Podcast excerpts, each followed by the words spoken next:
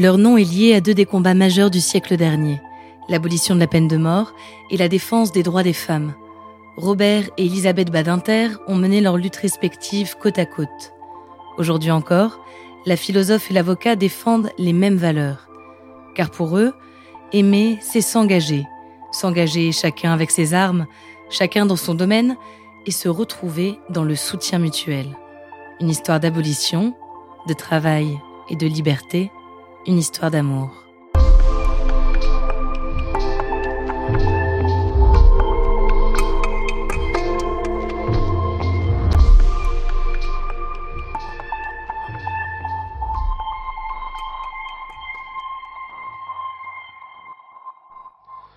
Nombre de votants 487. 1981. Suffrages exprimés Paris. 482. Après deux jours de débat, l'Assemblée nationale adopte l'abolition de la peine de mort.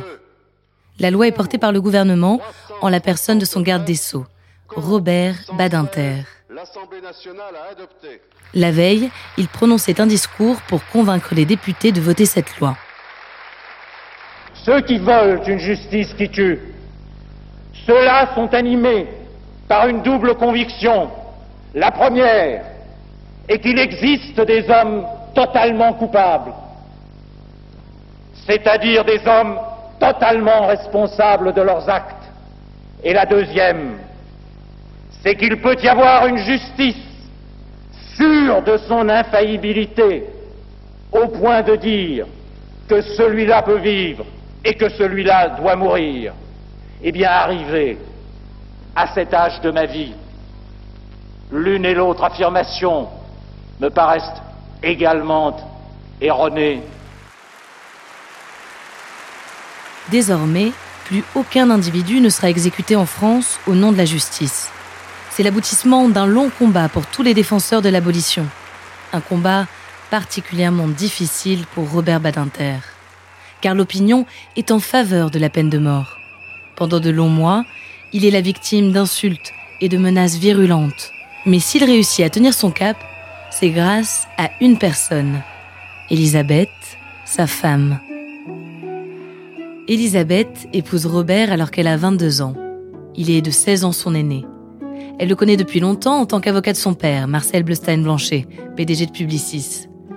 Malgré son jeune âge, Elisabeth est déjà une femme affirmée et érudite. Elle vient d'être licenciée de philosophie. Robert est impressionné par sa modernité. Elle a découvert Simone de Beauvoir à l'âge de 16 ans, une révélation majeure dans son parcours intellectuel. La défense des droits des femmes sera désormais le fil rouge de ses engagements. En 1980, son premier livre, L'amour en plus, remet en cause le concept d'amour maternel. Quand il épouse Elisabeth, Robert est un avocat de renom. Il plaide aux tribunaux et il enseigne depuis peu aux universités de Dijon il réalise que transmettre est sa véritable passion. Après Dijon, il connaîtra les amphithéâtres de Besançon, d'Amiens, puis de Paris. Son combat pour l'abolition de la peine de mort débute en 1977, quand il ne parvient pas à éviter la condamnation de son client, Roger Bontemps. Dans la cour de la prison de la Santé, Badinter voit son client se faire guillotiner. Ce sera le dernier, c'est décidé. Après ça, il évite la peine capitale à cinq autres hommes grâce à des plaidoiries dans lesquelles il met tout son cœur. En 1981, il est nommé garde des sceaux du nouveau président, François Mitterrand. L'abolition de la peine de mort sera sa première grande mesure. Le combat de Robert pour la peine de mort et le fait qu'il soit avocat et qu'il soit passionné par les problèmes de justice, c'est rentré dans ma vie comme un boomerang. Parce que euh, je n'avais pas beaucoup d'idées à 20 ans euh, sur tous ces problèmes. Et ça a donc fondamentalement changé ma vie, ou m'a ouvert des horizons. Et euh, je dois dire que ça a été une grande, grande chance pour moi de partager ces combats-là. Je pense que c'est un grand privilège euh, de vivre aux côtés de quelqu'un avec euh, qui on peut tout partager et qui est toujours présent dans les luttes, bien sûr dans les moments de bonheur, mais dans les luttes et dans les épreuves. Partager les combats, les valeurs profondes de la vie. Elisabeth et Robert apprennent l'un de l'autre. Ils sont liés intellectuellement. Pourtant, il y a entre eux une règle majeure. Chacun son domaine. ne pas empiéter sur les travaux de l'autre. Pour eux, c'est une question de respect, une question d'individualité aussi. Ils refusent qu'on les appelle les badinter. Ils sont deux individus à part entière. Cela ne les empêche pas de toujours se réjouir des succès de l'autre, de toujours être un appui. Il m'a beaucoup soutenu, il m'a beaucoup aidé. Et je vais vous dire, un homme qui est si heureux quand il arrive quelque chose d'heureux à sa femme, pour moi, c'est un féministe. Robert et Elisabeth parlent peu de leur intimité. Leur vie, c'est leur travail. On a du couple une image sérieuse, voire austère. Il y a du vrai. Le travail est très présent dans leur quotidien. Pour Elisabeth, c'est une obsession. Elle s'impose des horaires très stricts pour écrire et passe de longues journées à la bibliothèque. Sa rigueur a un caractère quasi policier, si bien que Robert l'appelle Madame Maigrette pour la taquiner. Ils vivent dans un grand appartement du quartier latin. Ils ont ensemble trois enfants, Judith, Simon et Benjamin. Pendant ses grossesses, Elisabeth n'a jamais cessé de travailler pour des chroniques philosophiques, pour préparer le CAPES ou l'agrégation. Si la famille est leur priorité, ils n'oublient pas leur couple.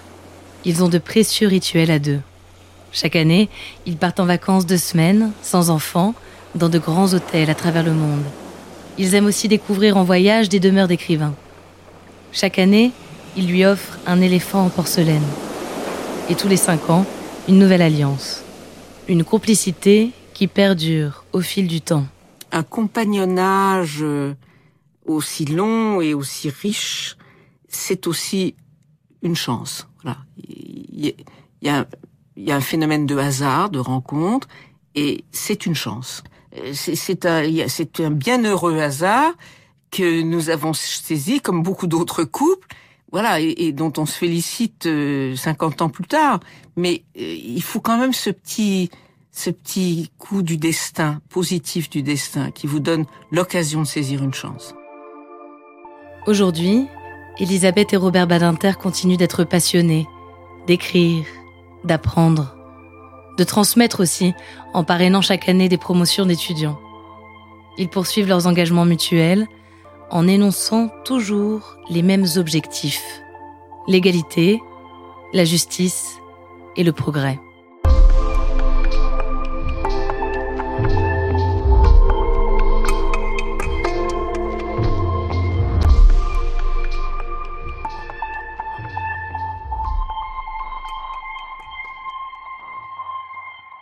Merci d'avoir écouté cet épisode de Love Story.